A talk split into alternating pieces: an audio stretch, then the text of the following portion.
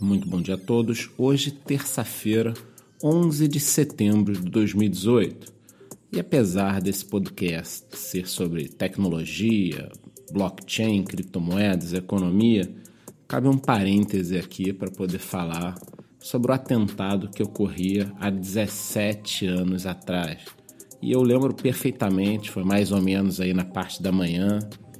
É, para quem não sabe, eu trabalhava já numa financeira com financiamentos direto ao consumidor, no caso era crédito direto ao consumidor, com parcelamentos, e nós já detínhamos na empresa o mercado de informática e o mercado de móveis, decoração e etc. E gostaríamos de entrar no mercado de turismo. E coincidentemente, eu estava numa visita ali por volta de 8, 8 e meia da manhã na minha primeira empresa de turismo que estava sendo prospectada. Quando na televisão eu vi o que estava ocorrendo, é, quem tem a minha idade aí, a faixa dos 35, 40 anos ou mais, vai se lembrar perfeitamente. Ninguém entendia bem o que estava acontecendo. Era um avião de pequeno porte, um avião de grande porte. Só começou-se a desconfiar da questão de atentado quando o segundo avião bateu e aí, obviamente, a gente ali cancelou a visita. Eu corri para o Barra Shopping, que era um shopping próximo, estava abrindo ali. É, eu conheci alguns lojistas de tecnologia ali, informática também. Fiquei dentro da loja assistindo.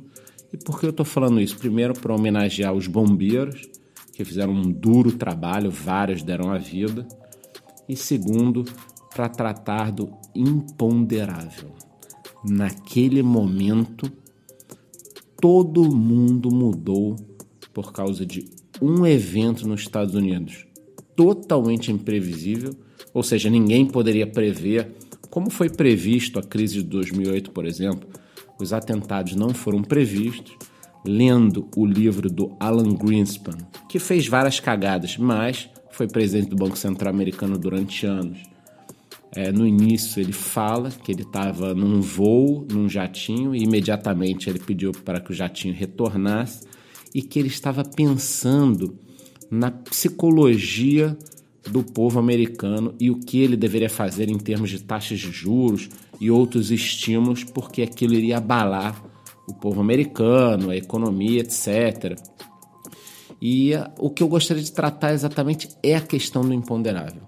Entendam quem está no mercado financeiro, em outros locais, mas eu estou falando sobre investimentos, tende a aprender a lidar com o imponderável. Por isso que sempre que você vai para o tudo ou nada no investimento, você pode ter o nada e ser liquidado. E a longo prazo, quando eu digo longo prazo, eu estou falando de 20 a 40 anos, se você quer enriquecer, ficar milionário, ou apenas ter uma boa condição, você terá que sobreviver a N momentos imponderáveis. Então, seguindo aí, chega de churumelas. Vamos lá, o preço do Bitcoin ficou estável nessas últimas 24 horas. No momento, temos 6.320 dólares para cada unidade de Bitcoin. As altcoins, em geral, apresentaram uma baixa nas últimas 24 horas destaques negativos para Cardano, NEM e VeChain, menos 5%, e temos um azarão ao contrário aqui, que é Waves, com um crescimento de 22%.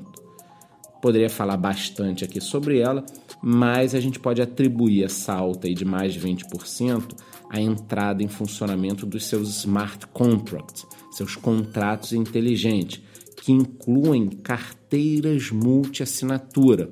Então, para que você entenda, uma carteira multi-assinatura precisa de duas ou mais chaves privadas simultaneamente.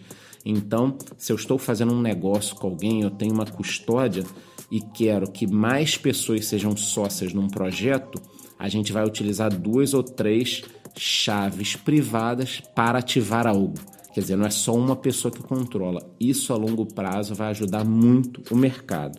Demais informações sobre a Waves, é claro que eu vou deixar para um vídeo só sobre ela. Aliás, eu tenho um vídeo no canal, se você não sabe nada sobre a Waves, clica lá que você vai entender o que é Waves e o que é a Strats. E para encerrar mais duas notícias aqui do dia, A primeira é que o PSG, famoso time de futebol francês, fará um FTO, um Fan Token Offering, que distribuirá ou terá algum sistema né, de moedas para alguns torcedores que dará, entre outras coisas, direito a votar em algumas considerações, como camisa, cor do estádio, etc., condições VIPs e recompensas. Eu sempre acho, desde que não seja scan, é óbvio, eu sempre acho interessante essas atividades porque vão expandindo o conhecimento para leigos. E quando falamos de torcedores de clubes europeus como PSG, Real Madrid e Barcelona, estamos falando de milhões de pessoas no país e pelo mundo. Então acho sempre interessante. Para terminar, os irmãos Winklevoss, que foram os verdadeiros criadores do Facebook, assista o filme A Rede, ganharam milhões de dólares processando Mark Zuckerberg. E compraram Bitcoin, é uma história longa, já falei deles aqui, mas o que ocorre é que eles estão lançando uma moeda estável. E o diferencial dessa moeda estável é que ela já teve autorização oficial em Nova York, será auditada, ela terá um lastro de dólares depositados numa conta bancária num banco americano, então será algo muito mais confiável que o Tether. E aí eu quero um parêntese aqui para encerrar é, esse podcast, falando de uma moeda estável, falando um pouquinho de mercados futuros que assustaram muita gente, falando dos famosos ETFs. Eu gostaria de falar o seguinte: parem de ter medo de produtos financeiros. Eles estão aí entrando no mercado exatamente porque eles têm uma função, inclusive social, no negócio não é só uma questão de especulação. É claro que utiliza-se para especulação, é o que nós estamos fazendo aqui diariamente, mas eles têm funções de equilíbrio. Portanto, não caia nessa de achar que o mercado financeiro está dominando o mundo das criptomoedas e isso está atrapalhando. Não.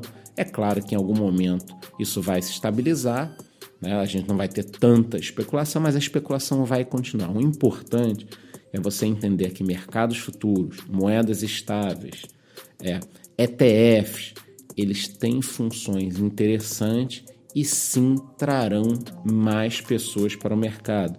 Eu prometo fazer vídeos explicando melhor essa posição sobre mercados futuros, inclusive tentarei a participação de especialistas de fora do nosso canal, acho bacana trocar ideia com outras pessoas, mas a gente tem que parar com esse preconceito porque a blockchain, as criptomoedas não são minhas nem suas. Elas são do mundo, elas são do PSG, elas são da Bolsa de Nova York. Então eu vejo muitos entusiastas que nos últimos dois anos eh, abraçaram o mercado de criptomoedas e agora qualquer empresa ou pessoa de fora que lança um produto acha que isso está cagando o mercado, que o mercado deveria estar só com libertários e tal. Esqueça o que fará o Bitcoin crescer e as criptomoedas são a utilização pelo mercado comum, cafezinho, cabelo, etc., uma disseminação no mercado financeiro, países em crise que estão utilizando já no dia a dia e algo fácil de se utilizar, quer dizer, uma carteira nativa num smartphone, no computador, algo assim. Portanto, daremos seguimento aí no canal nas próximas semanas e meses a um esclarecimento maior para que as pessoas percam o medo desse tipo de coisa. Imaginem eu indo cortar o meu cabelo e o sujeito em Nova York aceitando uma moeda estável porque ele acha interessante uma moeda eletrônica, mas não quer ficar sujeito às alterações de mercado. Portanto, nós vamos discutir isso bastante. Tenha um bom dia e aí uma ótima semana ainda. Obrigado.